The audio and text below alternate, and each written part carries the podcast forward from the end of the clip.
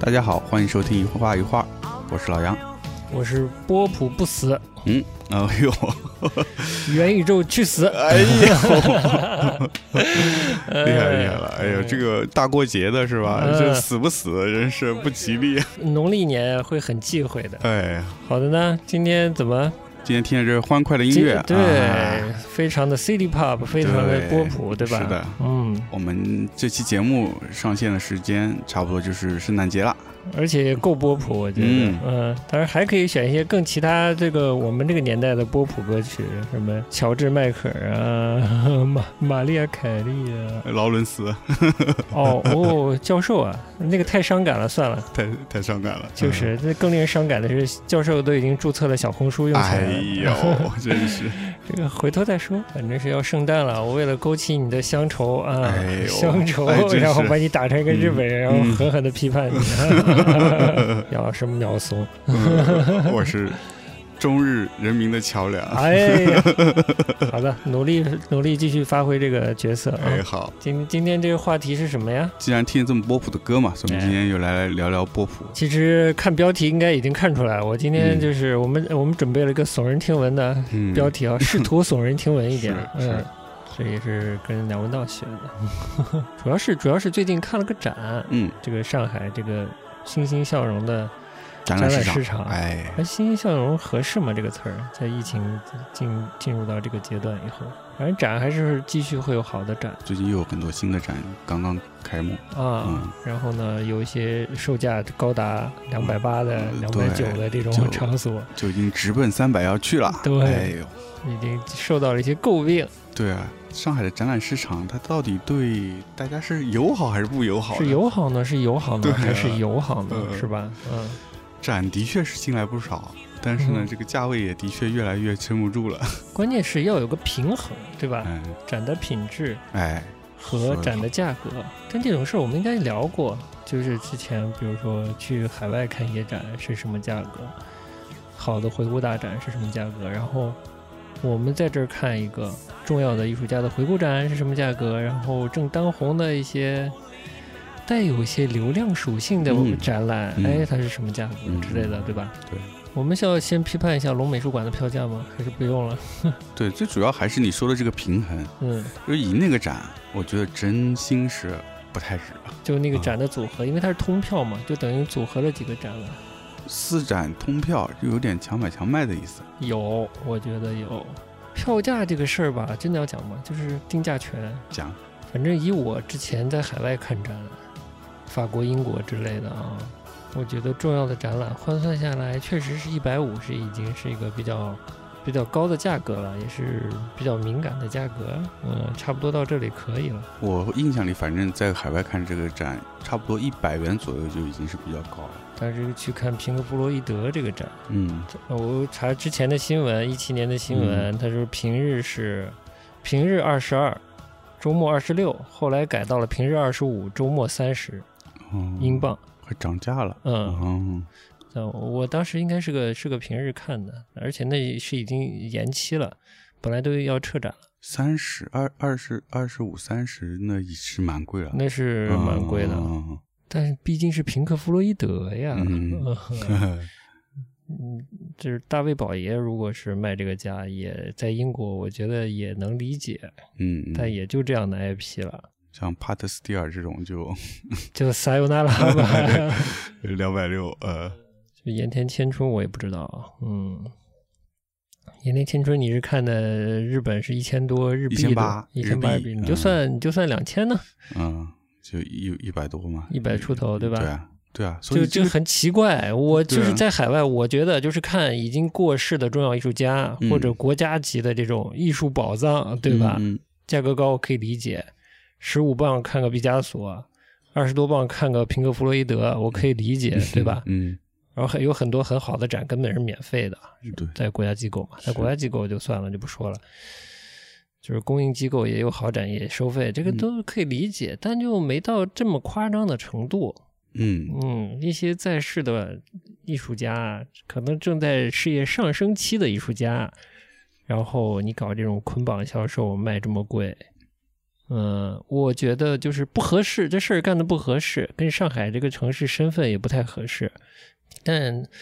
它是私人机构嘛，我就不知道向哪儿去投诉是合适的。 哎、我只能表示这你家就行说它不太归合适归。归消消协管，归不归消协 管，对吧？就是还主要还是看他有没有这个权利嗯定价。他定到一千，我不去，他也伤害不了我。嗯我了不起就不看嘛。嗯电影卖到一万五一张票，我不看就可以嘛。 我我还是有不看的权利的嘛。嗯他又不是收税，对吧？嗯，你说好价定的好不好？在我看肯定不好。嗯，嗯，我只有不看的 权利。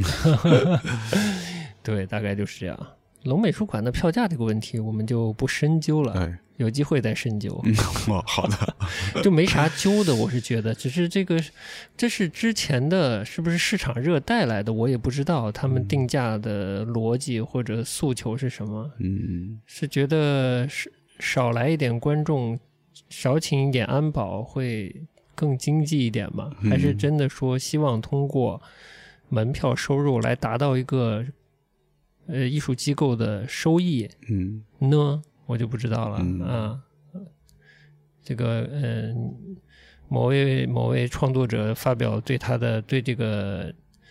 呃现在龙美术馆这个门票不满意的时候，也提到了他们是有赞助人，嗯，但我想的是，其实还有政府的扶持的款项，嗯，对吧？对，但它确实是一个公共性的场所，接受公共的批评也是他们应应该的。应该的，啊，嗯对我觉得这方面是嗯应该的，是他改不改他随便，但是嗯公共有批评它价格过高的权利，嗯我觉得这个应该显而易见吧。嗯上期聊了一期这个年轻艺术家，就是顺着之前的零九年中国当代艺术的生存现状，又顺延的聊了聊嗯零九年后的中国当代艺术这个跟交易相关的、 跟买卖、跟生存相关的环境，肯定有些以偏概全的部分了，但是我们就把我们知道的尽量分享了分享。嗯属于大众可能没有那么关心的话题，嗯，但可能属于年轻艺术家不太了解的话题。或者是有些误解的话题，哎呀，回到话题，最近我们看了个很重要的展，嗯一个大展，就是期比我们的预期要好很多的一个展。嗯呃，标题也透露了，就是安迪沃霍尔的展。尤伦斯这个展呢，其实是一个巡回的展，呃，是从北京的尤伦斯巡回到新开的新开幕的上海的这个叫尤伦斯 H UCCAH，、嗯，对吧？？对，之前在北京开幕的时候，其实做了一系列的分享活动，我就有留意到了。我去应该是尤伦斯在哔哩哔哩上有号吧，就分享了他们当时的这种呃关于波普文化的这种分享活动，一连四场，其中有一场有陈冠中参与，我当时非常感兴趣，所以就看了，跟大家一起看了，对吧？嗯我们这个庞大的 studio 一共有三个人，嗯、组织了观影会。我是觉得当时陈冠中的分享确实很有趣，嗯嗯，对这个展本身的期待嘛，你说要没有嘛，也不可能。嗯，但我又不知道继续向安迪沃霍期待什么了。嗯嗯，因为我也我真的关注他很久了，从可能其实从跟陈丹青回国有关系，他的哎书怎么里说什么的哦就会介绍到杜尚，也会提到安迪沃霍尔，然后当时哦的媒体也比较开放，也有一些介绍当代艺术的节目吧。嗯嗯，那些艺术家，包括陈丹青在内，可能都或多或少的提到了安安安安迪。当时的网络上能找到跟安迪沃霍尔的相关的材料，其实并不是特别多，嗯，能搜到一些不多图，物，能可可能查到一些以往他的呃以往他的展览的讯息，有一些画质非常低的视频在网络上可能流传吧，就这种嗯 P to P 的这种方式，或者你找到邪门的 FTP 之类的，嗯可能能找到一些他他拍的电影之类的东西，或者他的那些著名的像静态的画儿一样的，嗯不是呃动态的影像的，但是像画儿一样的那些作品。嗯然后后来买到了台版的书，哦就安迪沃霍尔 A to Z 吧，哦那本嗯呃，他那个对翻译叫什么我不记得了，呃叫《波普启示录》好像是嗯翻译随便了，嗯嗯呃可能是这名字啊，我现在不记得了，嗯、但那个书还是很重要的，我现在还留着，嗯就觉得这人就逐渐的觉得这个人就很有趣，嗯在当时一个年轻人本来就对当代艺术不怎么了解的情况下，然后知道了这个人，嗯觉得是个很有意思的人，这种有意思是从 personality 的角度，就是嗯嗯从人格个性角度，然后从他的那种所谓的传奇性和带着一种所谓的美国性，嗯这些角度都有点迷人。嗯，就好像通过它既重新了解了一种艺术，又了解了美国，美国啊又了解了啊资本主义。就后来可能看到一些并不重要的在上海的安迪霍霍尔的展览，嗯嗯，也看了，应该是蛮重要的，就是在 PSA，当时也是匹兹堡的那个安迪呃沃安霍德尔嗯瓦姆 Museum，嗯，主办的一个巡回展嗯也看了，当时巡回了是三站，但我不太记得是不是是不是纽约、香港、上海还是哪儿，反正我记得是上呃香港和上海，嗯有朋友在香港先看了。我记得有哪个朋友给我借了一本香港站的那个册子，印的非常好。然后当时，呃，上海站的，它叫《永恒的十五分钟》还是什么？当时这个展，啊永恒的15分钟嗯嗯，这个展一呃没一三年的展览。然后我先拿到这个繁体的，哎，我哦我我忘记顺序了。总之，我拿到了繁体版和简体版的两个展览册子，嗯，品质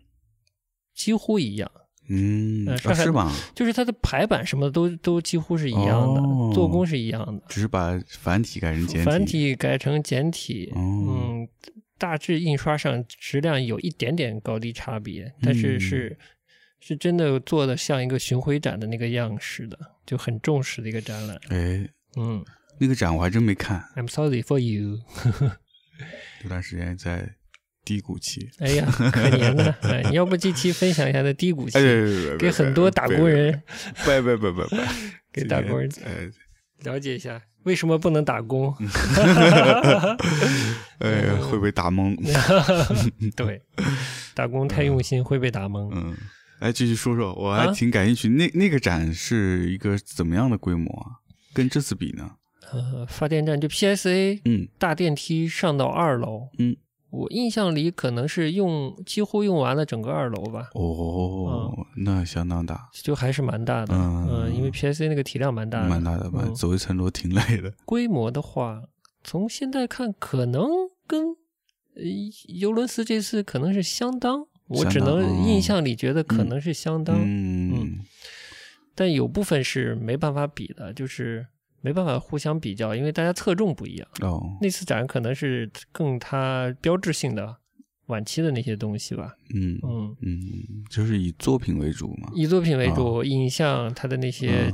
动态的绘画，嗯呃，其实就是人不动的电影儿。嗯嗯呃，当然也有它的那个时时时空胶囊之类的，它的那个收藏癖那一那一部嗯分也有体现。呃，但是更多的是大家了解到他那种波普风的创作的画儿，嗯嗯，还还有一些，还有个小空间里放了银色的枕头，嗯，就漂浮在空中，就工厂时期的。嗯据说北京某个展，也就是用了用枕头，放了放影像什么的。哦，我听说这个啥， 呃，不知道收多少钱啊？呃嗯嗯嗯。所以那对个就展其还是比是还是个比较值得的展，对不？你如果喜欢安迪沃霍尔，绝对是值得的。嗯嗯， ，PC 票价也不高票价不高，而嗯且我好像看的是开幕的那天。哦，嗯，就对，是不是没付钱还是付钱了？我也忘记了。Anyway，嗯反正好像就第一天去的媒体场。但其实啊，看完那个展，我也不知道怎么说好，就有点对安迪有有一点祛魅，还是怎么说好？哦哟嗯哦，所以其实因为是你原先最感兴趣的还是他个人的那个层面，个性啊，各方面生活方式啊，生活方生活式，方式我觉得他是个嗯特别讲究生活方式，嗯对嗯嗯的一个人，以及他充满了对不同人的观点，就与人交往，然后找到什么是发光的，什么是有魅力的，嗯就是找这些东西，找好，对嗯，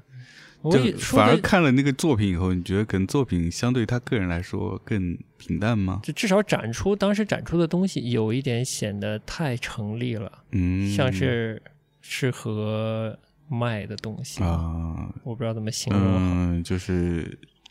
装饰的漂漂亮亮的一件一件件礼物放在那儿是吧？那种感觉，甚至不是装饰的特别嗯漂亮，就是，嗯，因为已经是一三年嗯了，当时安迪沃霍尔的知晓度跟跟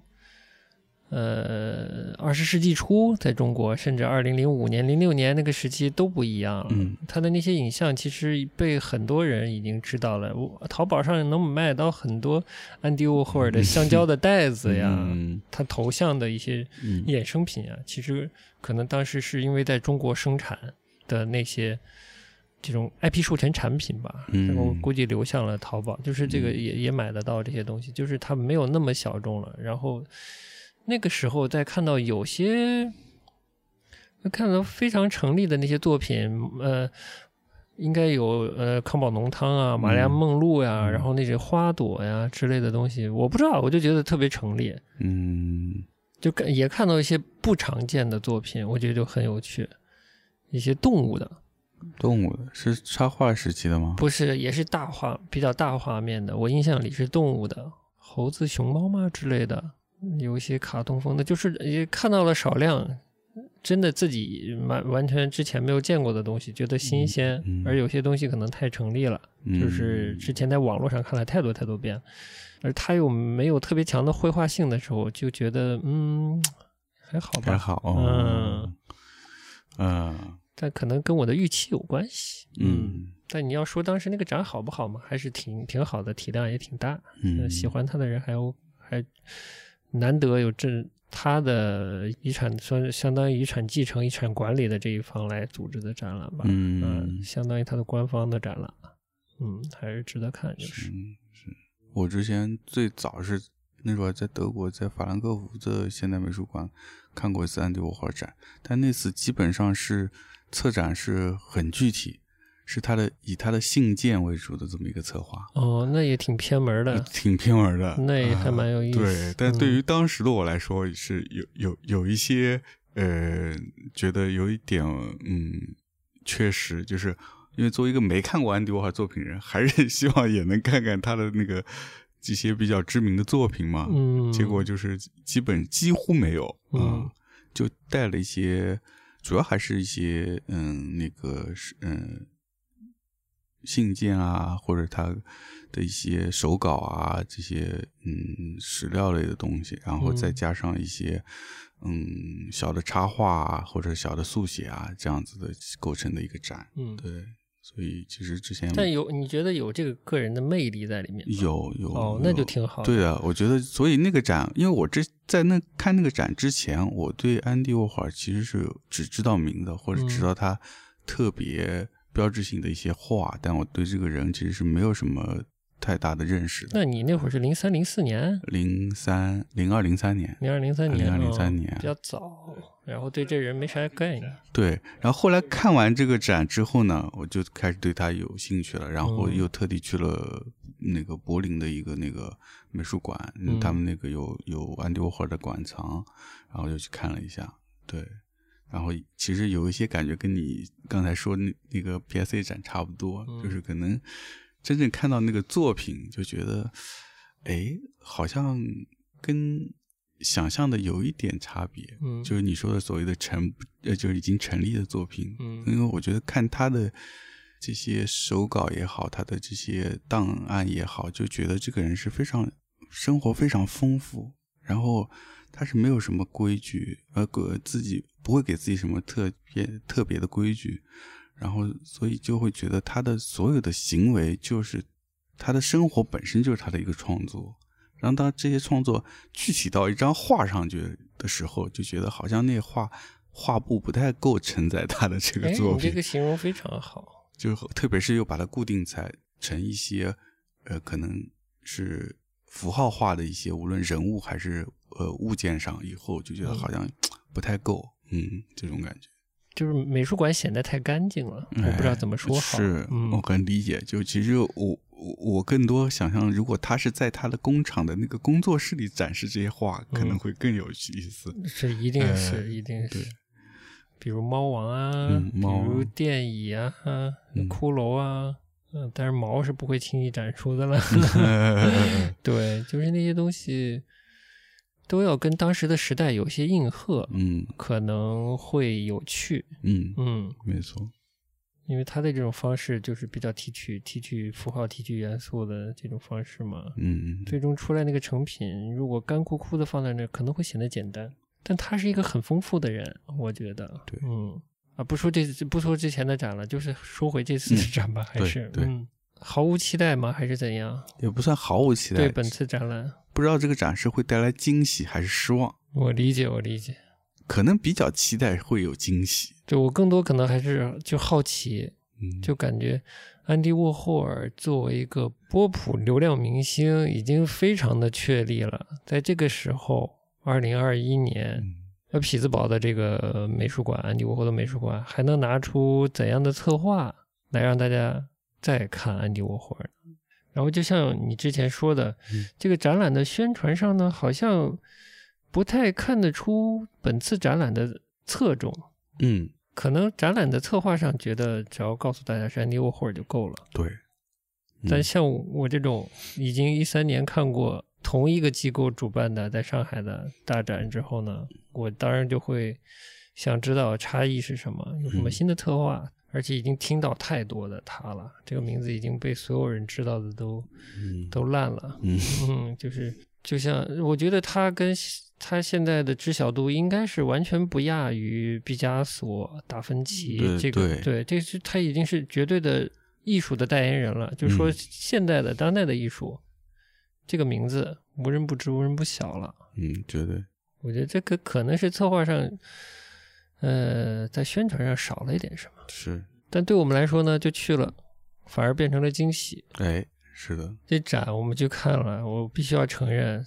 觉得一百九是比较贵的，但好在呢没花钱。嗯， 太实在了，哎呃，是，这个尤伦斯这个一百九的票价呢，我们可能晚点说，嗯不但没花钱，而且是这尤伦斯这个 UCC Age 的馆长陪我们看了一小段儿。嗯，呃，其中的原委呢就不告诉 大家了，但这期节目呢没有恰饭，哎，哎，对，但有个很有趣的小的花絮可以分享一下。嗯就是我们在看这个展览的时候呢，正好当时有一个应该是美术馆方请了一个志愿者哦，给大家做这个讲解，嗯估计这个服务不知道需不需要预约啊。嗯，但是当时呢，就是呃，享受这个讲解服务的观众呢，都是看起来非常体面的、有一定年纪的嗯女性，嗯嗯，穿的非常好嗯，打扮的也非常得体，尤其在上海这个环境里，嗯，一看就是家境很好的，嗯嗯如果我没看错的话，应该不是那应种该是假扮贵妇啊、哎嗯去高级场所的那类人了， 啊 呃，但是呢，有有一个细节令我们就觉得很好笑，嗯就是这位志愿者正在讲解安迪沃霍早期在给杂志、为广告商、呃为品牌主画鞋类插画，甚至为为商场，为对嗯 department store，、对，对就是为商场画嗯插画的这个时期的时候，嗯这个讲解者，嗯呃，用了什么美国抽象表现主义，哎，这样的话来介绍，对，然后之后还说，呃，指着另一幅画说，这他画了这幅画已经挣了多少钱，嗯是不是买了第一栋房子之类的话啊、嗯我就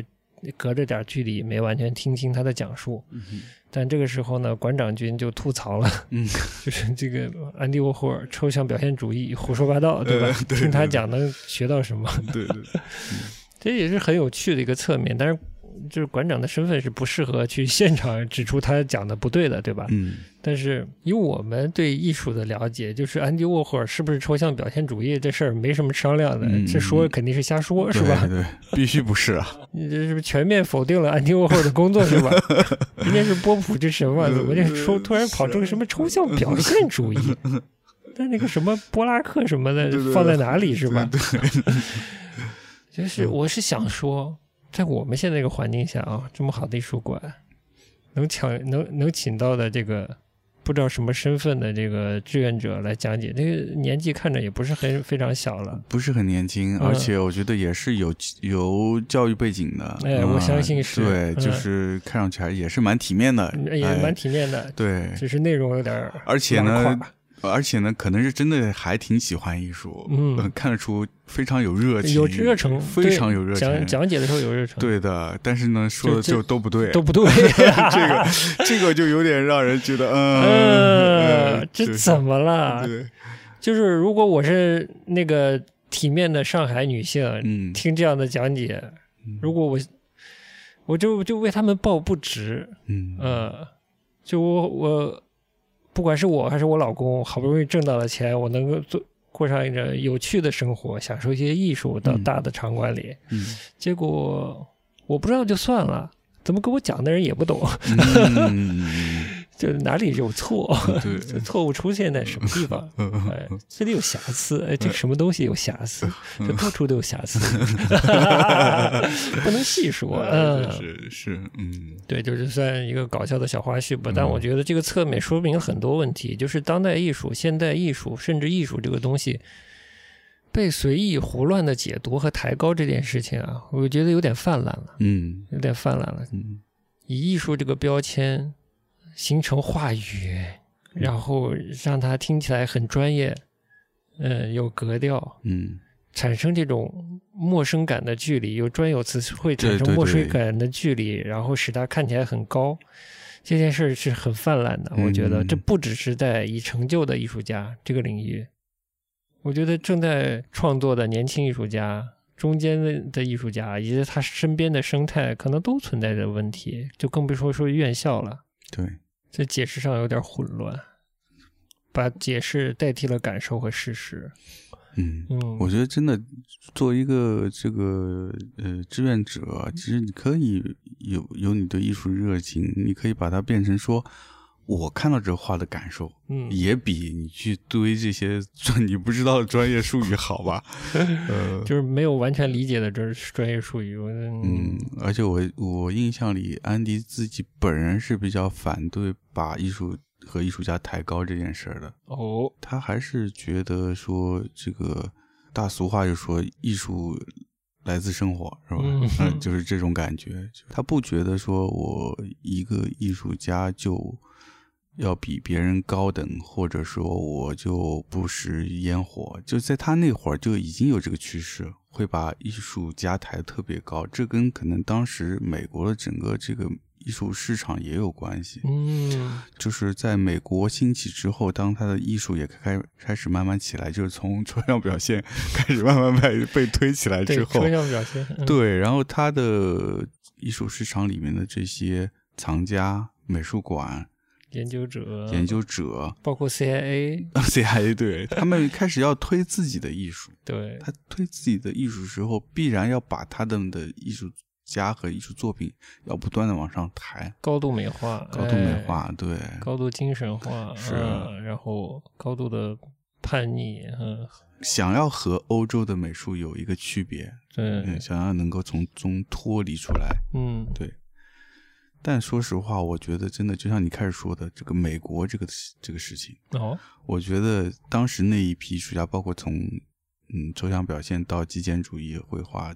之类的，我觉得最美国的真的是安迪的，就他的东西就你一看就觉得特别美国。好，这个这个我听你的，嗯 嗯，我听你的，是嗯，你觉得表现抽象表现主义并不是那么美国是吧？我觉得不是那么美国，包括极简主义也不是那么美国，它还是有特别浓重的从欧洲拿来的的这个影子。嗯，可能也跟当时很多欧洲艺术家在美国、嗯甚至纽约出没可是能也有是关系。没错，嗯，虽然安迪也是出生在欧洲，但他跟他不是吧？他出生在欧洲吗？他是他是那个嘛捷克斯洛伐克，哦，他出生以后才移民的。应该是的，哦我印象里是好的嗯。但是他这一代已经是跟上一代的美国艺术家就是一个很不一样了，就嗯跟、其实跟欧洲的这个关系就远更远一些了，嗯，因为他嗯青少年期成长的时期熏陶在美国文化里面的，对啊的，嗯，所以就完全不一样。所以他的作品，我觉得是应该是那个时期美国艺术开始兴起的那段时期里面最能代表美国的这么一个作艺艺术家吧，嗯或者他艺术作品。对，所以这次这个展里面也是，一进来不就是他的青少年时期嘛？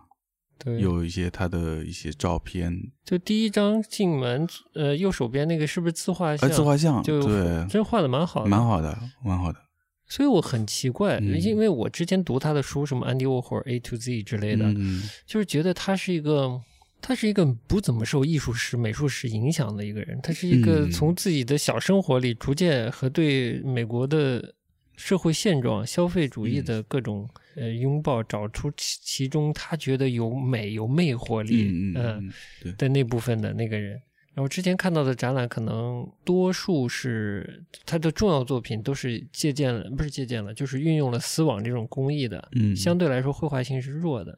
但这次展览一上来看到呃右边第一个自画像，就画的啊这么厉害，就画的真的嗯好，对是吧？嗯，嗯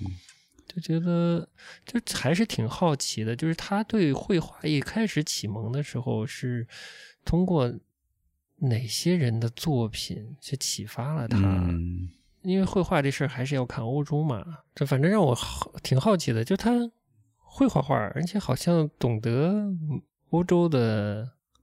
绘画语言的，嗯嗯，如果我没说错的话，嗯，对，除了这幅自画像以外，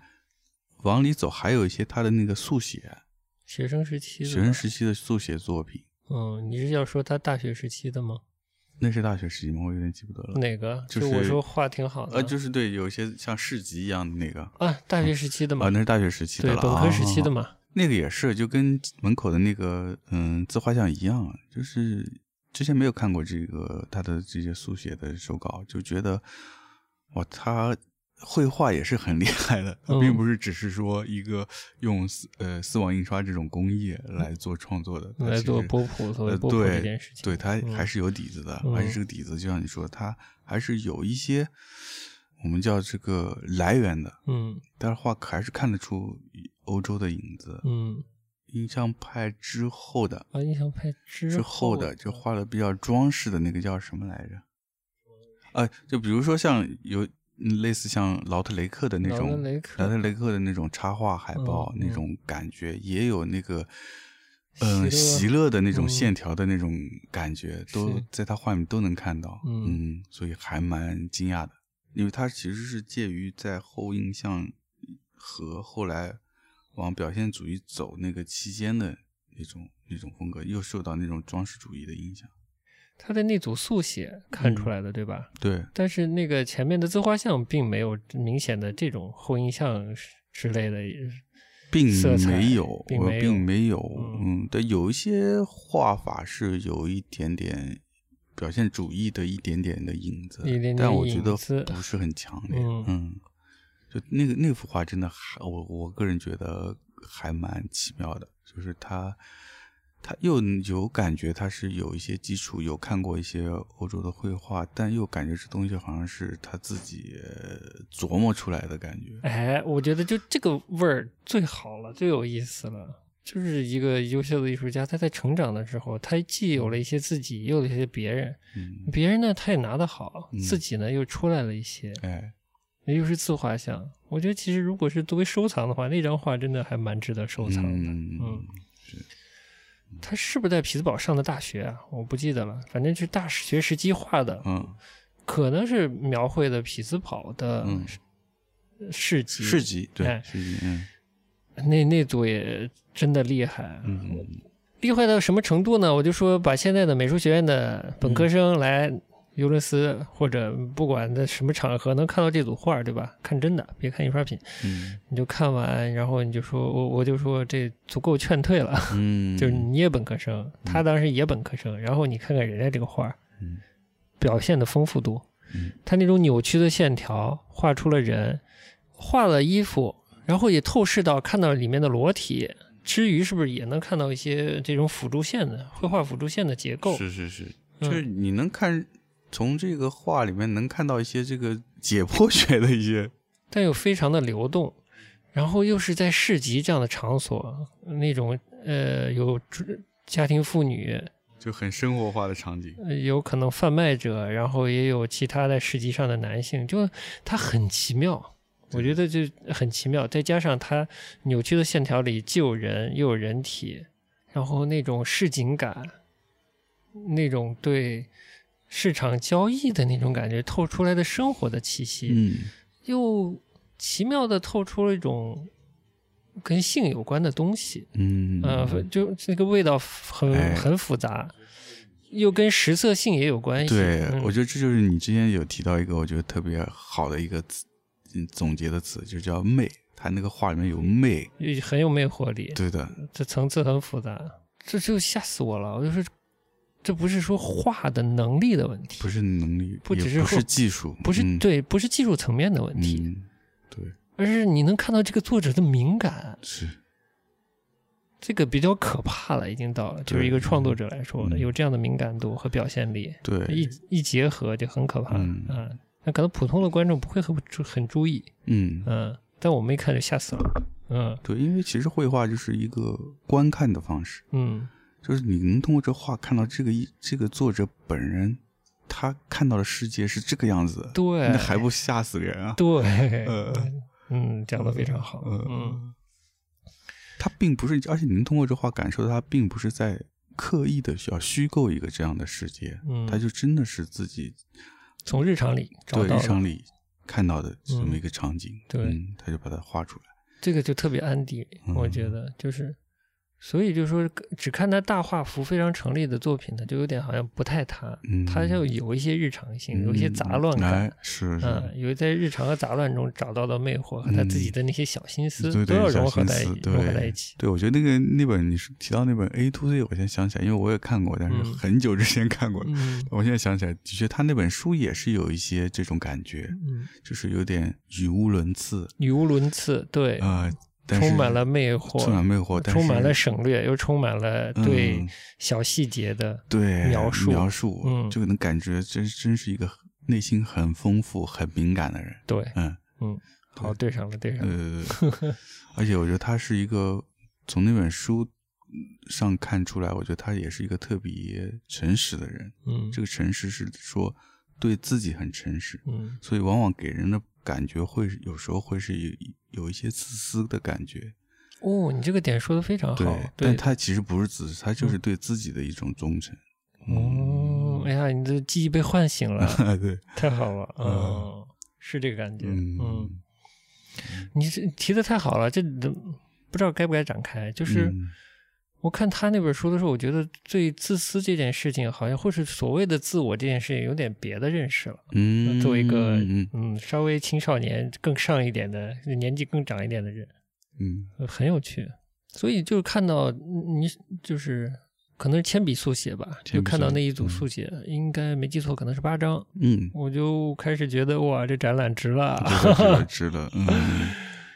就能看到这样的东西。嗯嗯因为它前面第一个展厅基本都是早期的创作和可能跟他有过关系的其他创作者的一点作品。就是讲匹兹堡是个什么样的城市，嗯，对高中他的生活可能大概是什么样子的，嗯就这样的对对这样的一个展厅吧。是嗯，以及大学生活之类的。嗯然后就了解了一下匹兹堡是个怎怎么样的城市吧，就意外的吧，就印象还挺好，呃，不，这谈不上印象，因为没去过，嗯只是从那个展览里体现出的匹兹堡挺有趣的，嗯是一个工业城工业市，城市，对但是呢，它的格局呢，就像一些重要的欧洲城市一样，也是呃临河或者临江而建，嗯而同时呢，它又不是只有工业，它也是有它当地的这种，我不知道算不算美国上升期的一种都市文化的这些东西。但有一些照片呢，就是想告诉大家，这作为一个重工业城市，那里的污染是很重 的，一度早上像像哦，对对日对，有一全张食一是样，是是， 嗯，早上九点的匹兹堡，然后嗯昏天黑昏地吧，天黑地对嗯对对以及他在是不是中学时候的一张合影，嗯，就然后你就说明显感觉他不属于这个群体，是是是，就感觉他从照片里浮起来。扶起 来妖怪啊， 就是他的整个的面相气质跟他的同学差的太远了，嗯嗯嗯，真的太远了。他那个过白的皮肤。哦，所以就日后一定成为流量明星的。和那个柔柔的面容，就跟他其他这同学看起来都像异族一样，真的是艺术。其他同学都是那种黝黑的皮肤、健壮的身体，对对对，哎 呀，就是形容的好，都是那种就是像运动系男孩儿啊，运动系哎男孩儿，啊他这一看就是呃文文艺系弱男孩 儿。啊对的，不不是一类人，就是去错地方了，预示着他未来可能不太一样。嗯不，太一样，而且看得出那就就那一张照片，我觉得也看得出，就是他可能是一个不知道是不是受排挤，但至少是我觉得他没有融入到那个群体里的那个状态。对，就看得出他的性格、性格、气质、脾性，可能就是跟其他同学并不太一样。嗯，对，然后哎，这这部分还是接下来一部分是嗯他妈妈的话，应该是下一部分了吧？嗯，茱莉亚·沃霍拉嘛，霍拉哎，对，就沃霍尔给自己改了个名字，让他的名字显得没有那么就是怎么说中欧后裔之类的感觉。嗯，对。然后就是，其实第二部分有很多他的所谓的商差和嗯他母亲绘画跟他的商业插画之间的关系的，呃，这个展示也是蛮新鲜的。嗯，很明显看到他自己的商业插画的那部分作品是有受到小时候妈妈的影响，就很多的表现方式，甚至是成为一种他插画经典语言的那种转印的那种方式，表现出来线条，就完全是有受到他妈妈的影响。嗯，嗯，对，而且我觉得他妈妈在他的这个生活中嘛，生活中的这个所谓的艺术启蒙嗯的这个呃角色是非常重要的。嗯嗯，作为一个从东欧，我不知道东欧还是中欧移民到美国的这么一个家庭，其实生活状态没有那么的理想，嗯但是他对自己孩子的这种艺艺术的天分，或者说这个艺术的兴趣很很珍惜，很重视。是，就家庭不容易。作为一个移民家庭，然后一开始家里也没什么，就是没什么钱。说白了，并不是一个富特别富裕的家庭。嗯然后好像爸爸死的也比较早。对，我记得某一个某个作品旁边的呃注解还是什么，就写写到他爸去世之前，还是给他留学费了的。嗯嗯，希望他去上大学，他也真的上大学了。然后对，正好说到他跟母亲的这个关系，当时看那本书的时候也觉得他好像，我不知道描述有多少，但感觉他是一个非常需要关爱的人，嗯，他非常享受这个。哎然后他母亲也或多或少一直在他生命中扮演这个角色来着。嗯，但当时只是看书，不知道呃在创作上也给他这么大是的影是的响。嗯现在看到这个展览了呢，就发现哦，如果安迪沃霍尔的插画有一个 f- 有风格的话，你基本可以叫它茱莉 亚派， 就茱莉亚派，，哎，茱莉亚插画派 呃，嗯，因为他真的是继承了他妈妈画画，业余时间有兴趣画画的那个风格，做了一些减法，可能做了一些美化，嗯，但基本是基本是，呃，很良好的继承了那个画派的 精髓。所以呢，就是第二部分，这这部分看下来也特别好，就是对一个其实觉得自己已经挺了解安迪沃霍尔创作的人来说，看这部分也特别带劲，嗯，就是很直观的看到他妈妈的作品，画猫画天使，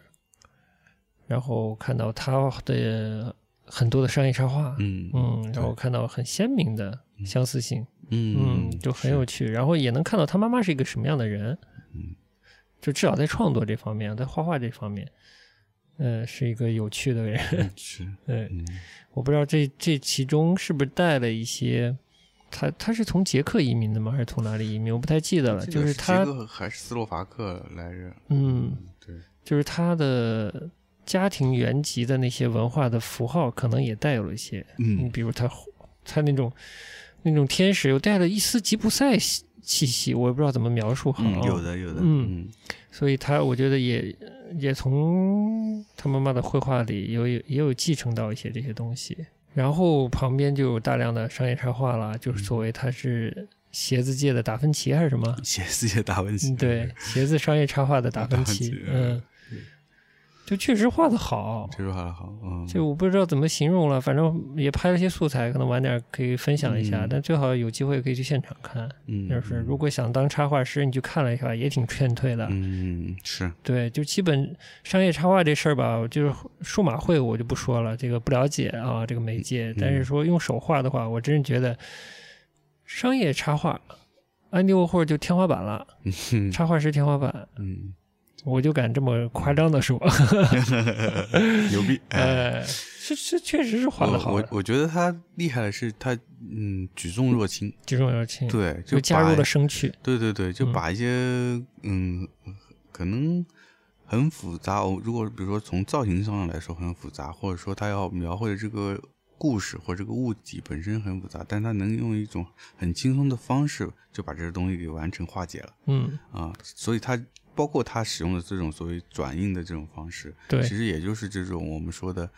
呃，读副版的一一些转印的方式，嗯就是纸上画颜料，再印到另外纸上。对，啊，本身没有什么特特别的，嗯但是他能呃用的很好，把这个把这个技法，哎，而且能够把把他的这个商业案子以这个技法很轻巧的就把它完完成成了这个还是很厉害。用这个技法加上一些色彩的运用，嗯呃，有一些拼贴，但主要是我觉得它造成了一种很梦幻的效果，嗯，就是他这个继承了妈妈的这种绘画呢，它嗯产生一有一种幼稚感，嗯又一种又一种所谓的少女感，嗯，但又是美的，对啊，就是带着一种你愿意去消费的那种，嗯嗯，那就种就会刺激你消费的哎那那种种魅给你惑的给你感觉梦哎，也不知道那个叫 glamorous 还是什么东西啊，就有一种氛围萦绕在那里。对了，还有一个百货公司橱窗吗？对这个展区里面还有两件它的香水的橱窗，嗯，已经能看出他这个为什么喜欢这个叫什么巴斯奎特 了，然后哎，上面有涂鸦，就有涂鸦，嗯，嗯，对，涂鸦风一杠就 是涂鸦，涂鸦，我觉得也是从他的那种同质化的呃绘画来的，或者说商业插画来的，嗯把它再运用在更大的所谓媒介上，其实就是商业橱窗上的时候，它它面积更大了，它处理起来就会容易显得像涂鸦嘛，嗯，但依然的就 幼稚可爱。看了他这些商业插画，就是当时我记得我就在现场就有跟你说说，这画成这样，那他能不成名？就是他那个画，一个是你刚刚说的，他给人一个很梦幻的氛围，嗯，除除此之外呢，他带着浓浓的一种都市生活的那种情趣在。嗯，然后呢，他又透露了一些你说不清，他是说你女性化我还刚才是就男想性化说对的这种这种气质，，对，它不只是一种童话化、幼稚化的一种嗯绘画，它有女性某种意义上的女性特质吧，嗯但我我也很难说去描述。对，就总之让这个作品看上去就很令人着迷，嗯因为我不太了解当时那个年代别的插画风格是怎么样的。嗯，想到的可能比他这个同时期再早一些插画，可能就没有那么的让人觉得轻松、都市、梦幻这些元素，我觉得都没有。可能很多是偏写实的水彩，然后大大的那种无衬线体字之对类的，对对，嗯或者是铜版画雕刻的那种一板一眼的那种插画，但他其他，我怀疑他同时期的其他的插画师可能更像认真一些的漫画。 嗯，我瞎猜的啊，对嗯甚至可以想象一些那种有有政治宣传色彩的那些那些海报里的那种画风啊。嗯，嗯对，好好，随便想想啊，发散一下，嗯嗯，或者电影海报之类的。哎，对，对但但他跟但他的话就跟那些风格差的太远了，嗯嗯，完全是另一个氛围了，已经是，嗯，嗯，就是想想勾起的人的心理的状态是不一不样一的，样的，嗯，好的，就这一块也也特别好，嗯就是就光是前面这两块，我们试图了解他早期的他和一个商业插画师的他，以及热爱妈妈以及继承妈妈绘画风格的这个他，就花了很长时间，看了很久，其实，嗯，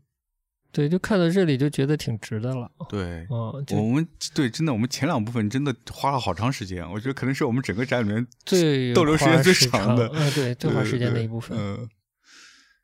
也是因为确实之前没有太了解到，哎哎哎，他的青少年时期、大学时期、插画师时期的那个作品。插画师时期主要外面比较多看到还是鞋子，但我觉得嗯这次除了鞋子以外，还是有一些别的嗯一些人物的那些也很可爱，我觉得。嗯，啊，我我不是还在听众群里分享我的书嘛？哦，那本那本 Giant Size 嗯 Andy Warhol 之类的，嗯那个我觉得还好啦，就是都是他的生平大事什么的。嗯我有另一本画册，也是他早期的，呃，一些人像也是用那种转有点转印法的嗯那嗯嗯种绘画出来的人像，他画嗯小孩子，画成年人，有一些同性恋色彩的绘画之嗯类的。那那那本那本画册叫《Strange World》之类的吧，嗯，就奇怪的奇世怪界之之类的。的。那本儿是我当时，我可能一零年还是什么时候在在在香港买的，嗯香港的一个一个挺有名的独立书店里买的，嗯我就看到就觉得好，那是那个年代啊、还没有看过安迪沃霍的展，但我看到一个这个本画册的时候，哇，这人好厉害！嗯就是他精神世界还有另一面，嗯呃，不能说是不不是阴暗，而是更奇妙、更难以解释的 一面。嗯，而且不像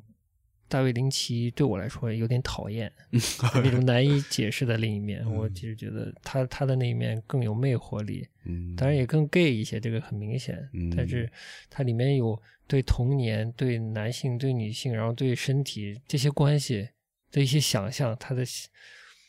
挺有趣的。嗯画的也简单，但是很有趣。嗯那也是一个展览的，是一个展览的画册了。嗯嗯，这也是一个这个厉厉害艺术家的的厉害的点，嗯就把很多复杂性给简化掉，嗯啊，能够很概括的把它用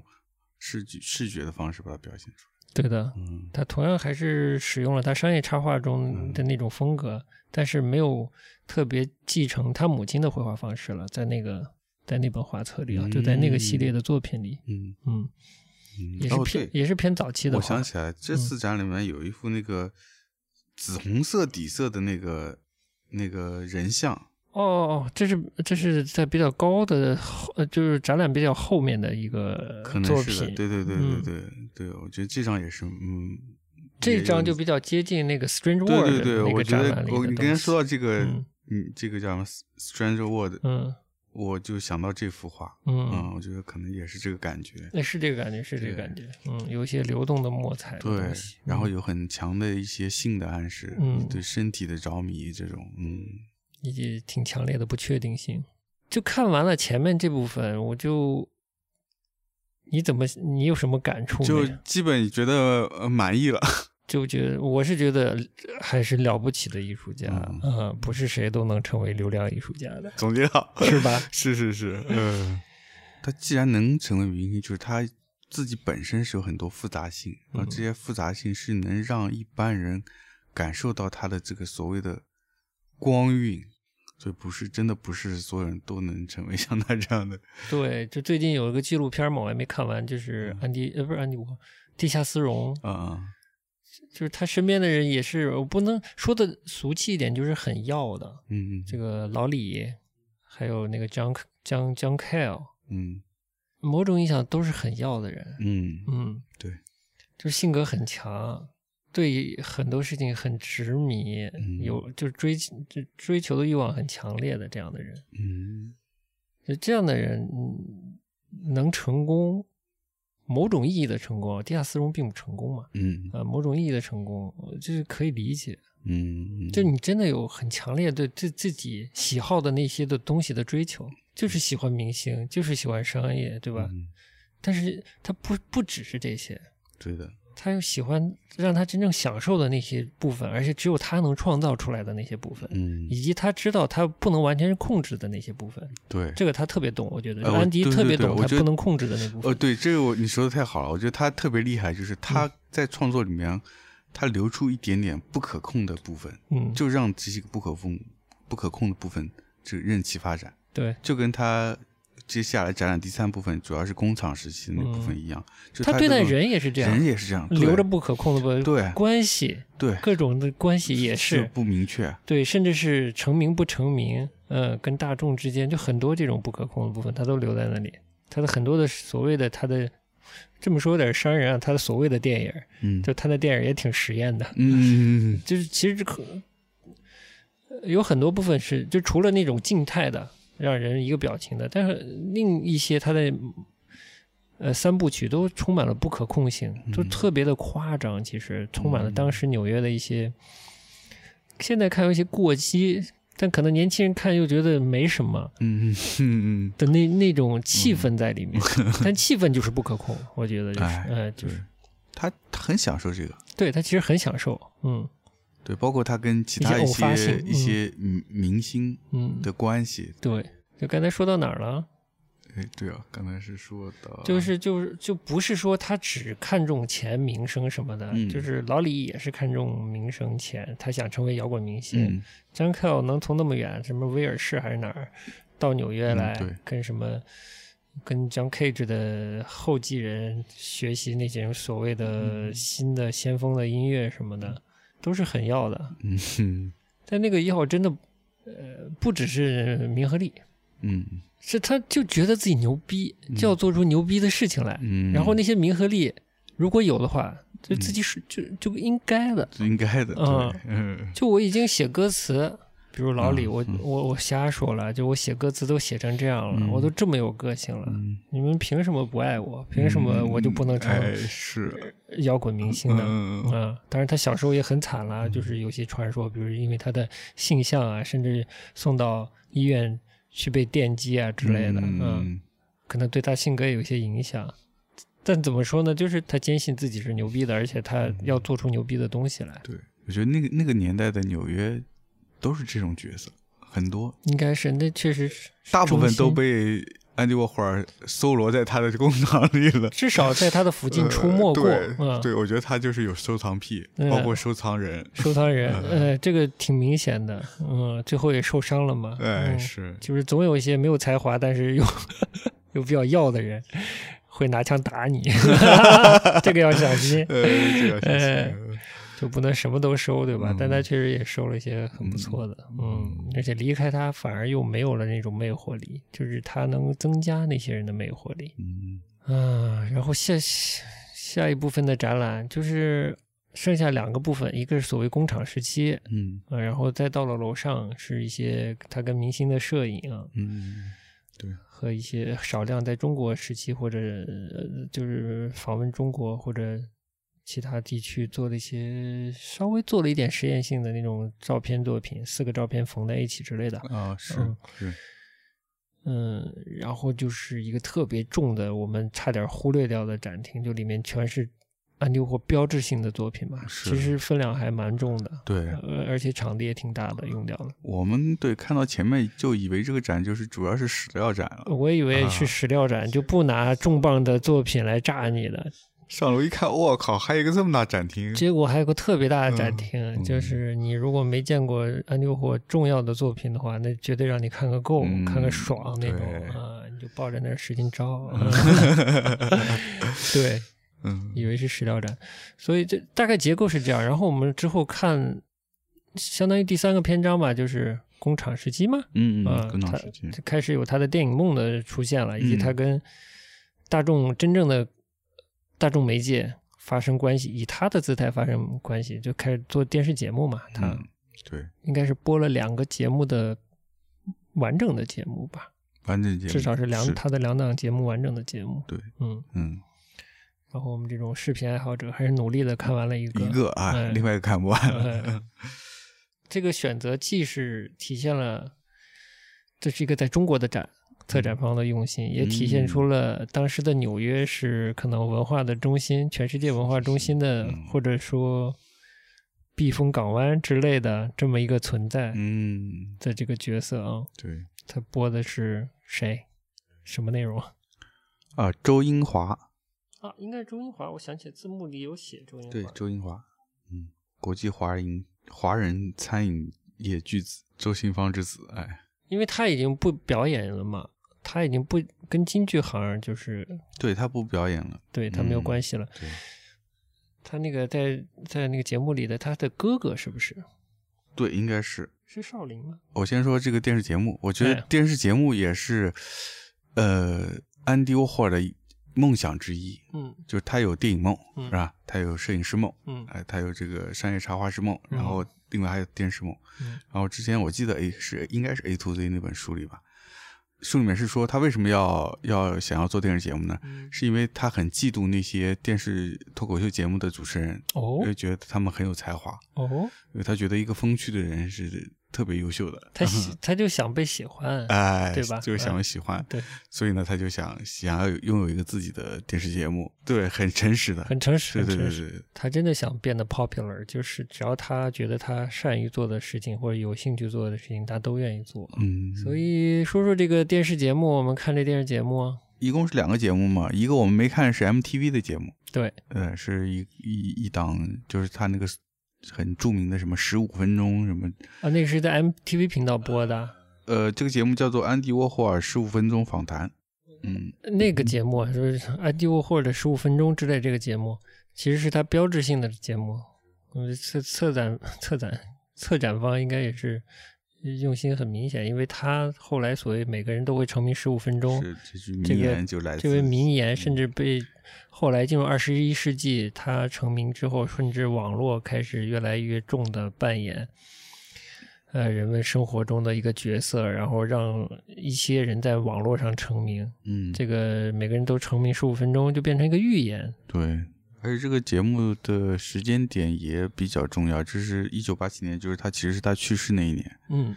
这个节目一一共 MTV 就放了五集，我们现场看到这是第四集，哦，因为第五集已经是追到他的节目了。对。然后我们看的是另另一个节目，嗯，那个节目叫什么？叫安迪沃霍尔电视秀。啊，就 Andy Warhol TV show 之类的，嗯这个就很有趣，对我们来说，因为他基本是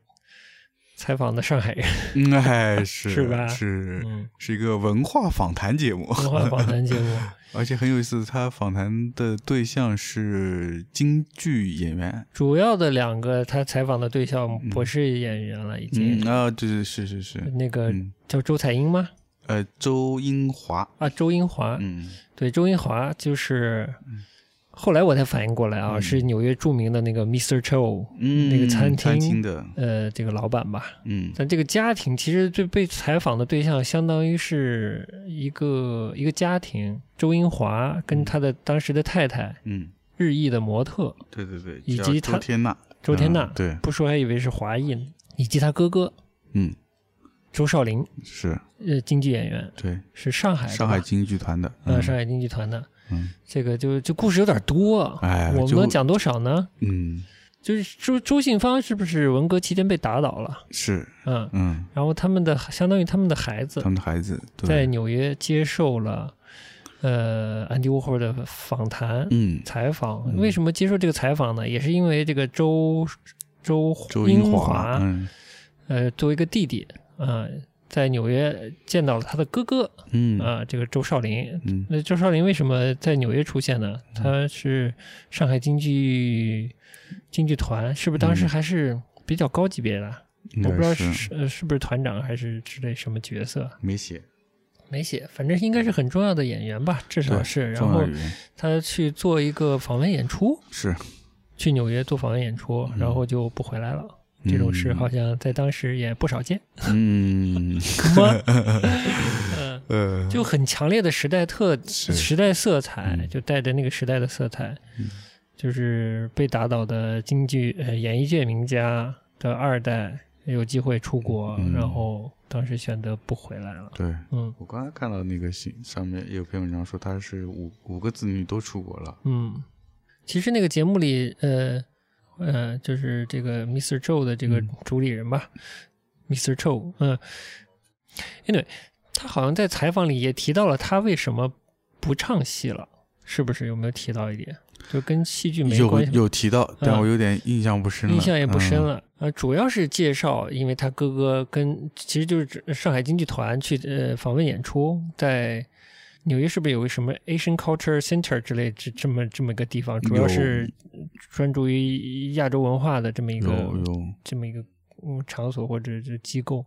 他们去那里演出。哎，周少林的太太嗯在介绍当时演出的，呃，一是介绍一下盛况，二是介绍一下演了什么，告诉安迪沃霍尔。嗯，是不是不是周英华的太太？啊，周英华的太太啊，对，这主要是周天娜在介绍，对，挺有趣的，就是八十年代，我们出生的那个年代，嗯然后离开大陆的人嗯，和他的日本太太对，而且在安迪沃霍勒旁或者边对跟他介绍京剧，哎，简直这是这是不知道怎么形容对，嗯，对他太太也真的是名模，就是嗯，就是形象好，气质佳， 说低了都说低了，嗯，有一种上流社会的感觉。对，就就就其实就是很上流社会。我觉得当时纽约的上流社会，他们的父他们父辈父亲是在国内曾嗯经是非常知名的京剧界的 super star，对吧？，泰也是斗 super 啊 star，、嗯，对吧？嗯好，结果在文革期间被打倒了。嗯然后他们呢，下一代就全部都移民去了美国。嗯去了美国，他们自己呃做做出自己的事业以后，自己又在又在纽约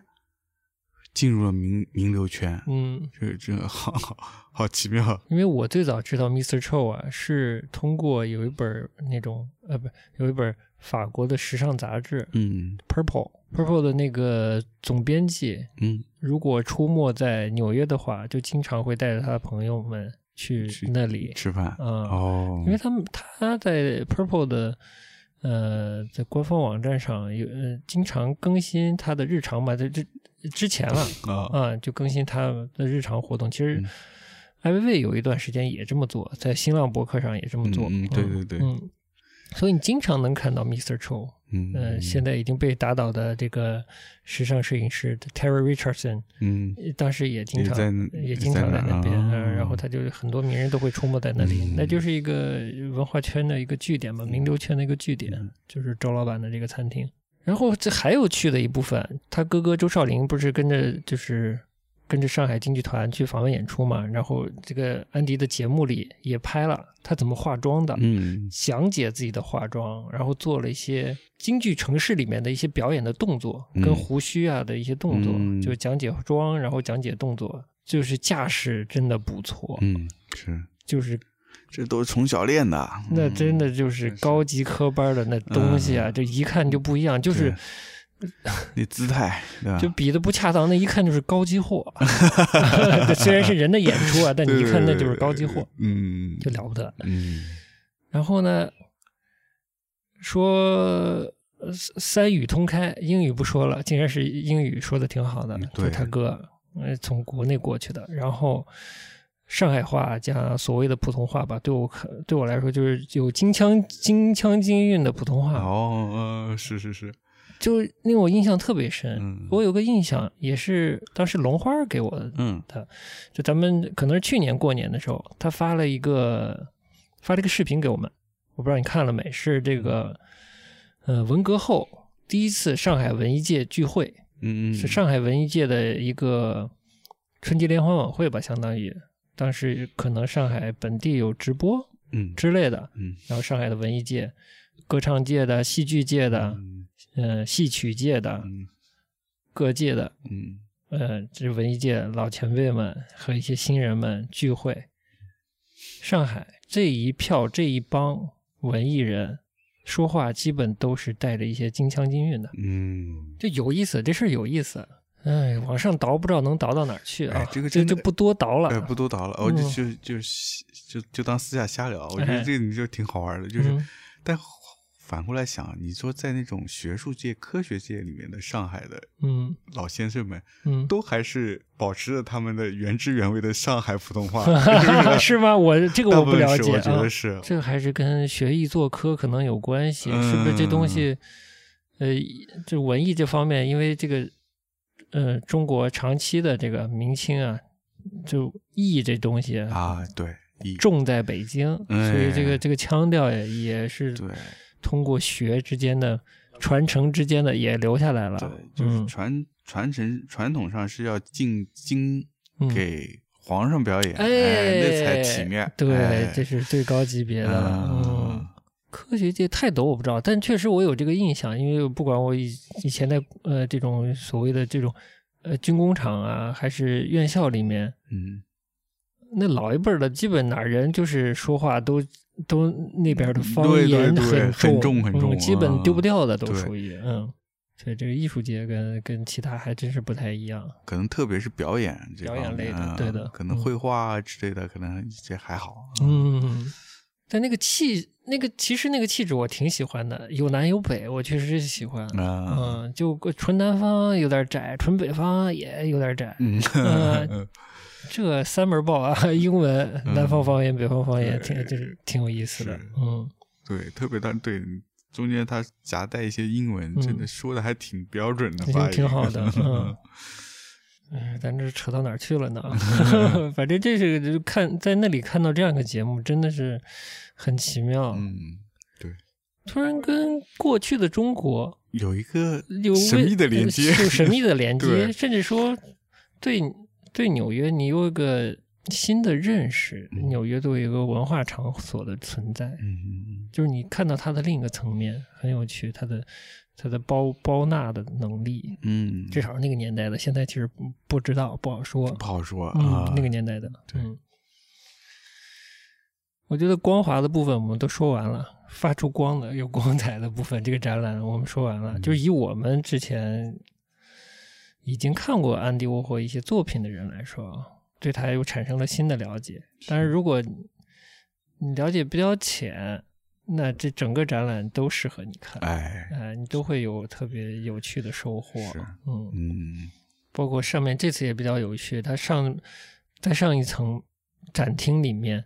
有它最标志性的那种带有丝网版画的技法的大头像，嗯，是怎么做出来的？一个分解过程啊又有展现出来是是，它在过程中怎么从一个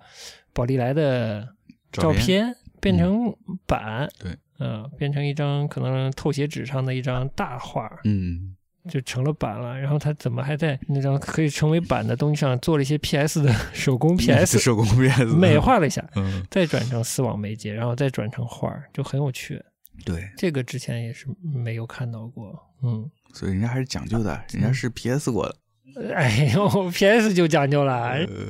人家加入了艺术的加工，是不是？对 嗯加入了艺术创作，对，哎使它更风格化了哎。而且我们甚至觉得他的一些照片经过他的处理，嗯又回到了他沿袭他妈妈绘画的中的一些趣味加进去。嗯是一些加入了一些童趣一样的东西，嗯然后对，再往就是更重要的，某种意义上更重要的一个展厅嘛，就是大量它的标志性的嗯大幅的作品啊。对嗯，那个我们基本没时间看。嗯没时间看了，对，要闭关了，行吧，这个展览的部分就差不多说这么多。嗯，对的，就怎么说呢？尤伦斯这展好不好呢？这展真的好，因为这是匹兹堡的这个安迪沃霍尔美术馆的馆馆长长和主策展人吧，好像对，是是共同策划的，没错，看出分量来了，嗯确实厉害。你要说一百九的票价呢，贵值不值贵呢？ 嗯，您先发表。就对于我来说，可能是还是贵了些，嗯嗯，就是我们对，呃，我我跟你一样，就是我们对好的展览的票价预期嗯，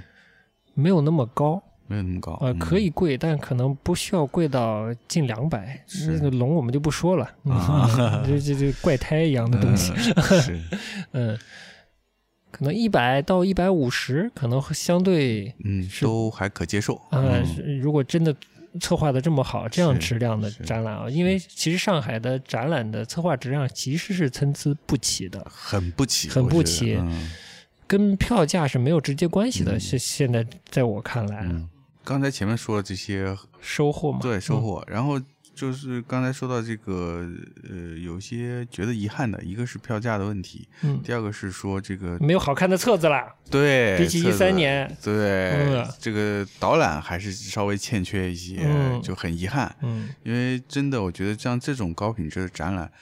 还是希望它能被更多人看到。嗯我觉得对大家的一个审美还是很有帮助。对，少就是少听点儿那种什么抽象表现主义的解说的话，自己认真看看，做做功课，收获大大的。大大的，绝嗯对，甚至也比有一些这种讲美学的播客节目， 播客节目哎、啊有我用最的多讨厌，啊嗯对，甚至是有一些，甚至是有一些这种讲解画的一些书，嗯我觉得都都不如你看一场扎扎实实的策划精良的展览来的好。对嗯，嗯面对那个实作品实物的那个那种情绪是看别的介质看不到的。对你反而是过多的被一些翻译过来的关于美学的、嗯，专业的、不专业的嗯嗯，这些信息，很容易被打扰。因为被打扰我觉得现在关于美术，甚至整个大的艺术这件事的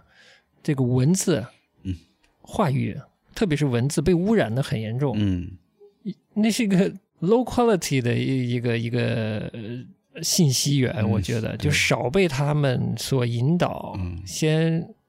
去看东西，发生直接的关系。对，然后有能力的话，看艺术家自己或真或假的自我抛白。嗯会好过听那些这是啥那是啥，嗯好像五毛钱不是五毛钱好像那种五分钟看一个电影那样的东西，哎那是其实是没有收获的没。有收获，嗯绝对没有收获。即使你你把人家嚼过这个哎故呀事好读过恶心呐嗯读过一百遍，对吧？那又个怎片样子呢又怎样？你嗯还是感受不到它里面的那些微妙的东西。对的，嗯，啊，就奇妙的是，这个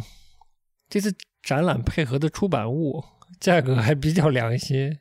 嗯相当厚，可能两百两百多少，反正我觉得价格还比较良啊心。，对，那嗯，本也没仔细翻，我觉得嗯可能那本作为一个补充的阅读，可能还挺好的，嗯好像也是他们那个馆长参与参与这个编辑还是策什划么的编策著划的编辑的，对，嗯嗯，就对那本册子看上去还挺不错的，嗯。被渲染成为流量明星的安迪沃霍尔。哎嗯，嗯哎，我们这期的这个挑动眼球的这个这个标题，你说过气没过气？， 因为正好你前面提到 A to Z，、嗯我就想到这本书中文版的那个大陆中文版的这个序，嗯，陈丹青和徐冰两个人都写了序，难怪我说它跟这个有关系。好的，啊引进的然时候他写的序，对、嗯他们俩写序，然后然我就后想起了刚才突然记忆复苏， 想起了陈丹青在里面写了一句话，哎正好呼应了我们这次的这个标题。 ，please，他说：“呃，安迪沃霍尔过时了，嗯，但是他在我们这里尚属未来。”这就是陈老师的文笔，哎哎，牛逼，太牛逼了哎呀继承了木心的 睿智， 就以这句话结够了，哎，真的够了。嗯嗯，我真的没想到，二零二年再看安迪沃霍又有新的收获，而且更服气这个艺术家了。真的是。那这这节目就到这儿了，下期节目我们广州见。好， 哎哦，是哦，请大家来广州和我们见面。哎呀，什么呀，这就没头没尾 的。哎，对嗯，，哎，对我我们这个今年圣诞，圣诞要在广州度过了。哦耶，哎，为什么呢？因为我们要去广州参加呃第一届的广州艺术书展，哦，呃，十二月二十三号到二十六号，嗯，哎，大家在广州有兴趣的朋友可以来现场找我们，嗯，共度这个圣诞 假期，我还以是吧为？ 良宵呢，吓死我了，感觉你要开始胡言乱哎，语了没。没没没，还没喝酒，今天没喝酒。 啊哎 hold 住，hold 住哎，hold 住好，嗯行，嗯那我们就哦结束今天的节目，就嗯提前祝大家呃圣诞快乐。嗯，好嘞，嗯，下期节目见，拜拜。拜拜。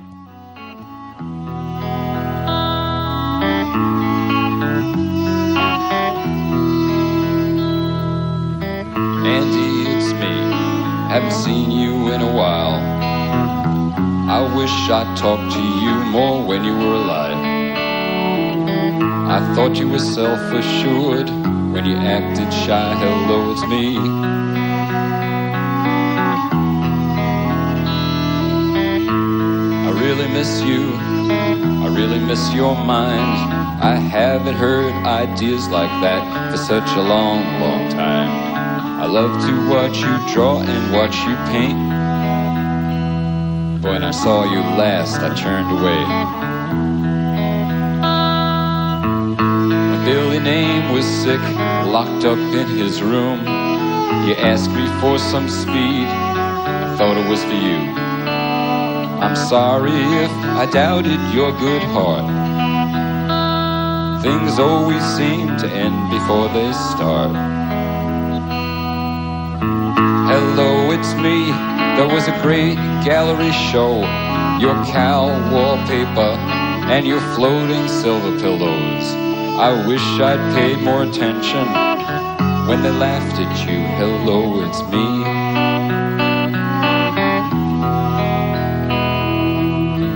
Hop pop goes pop artist. The headline said, Is shooting a put on? Is Warhol really dead? You get less time for stealing a car. I remember thinking as I heard my own reckon in a bar. They really hated you. Now all that's changed.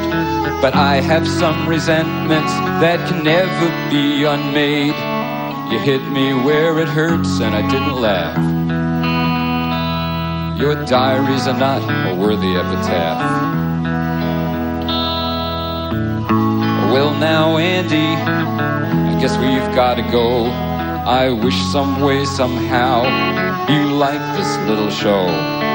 I know it's late and coming, but it's the only way I know. Hello, it's me. Good night, Andy.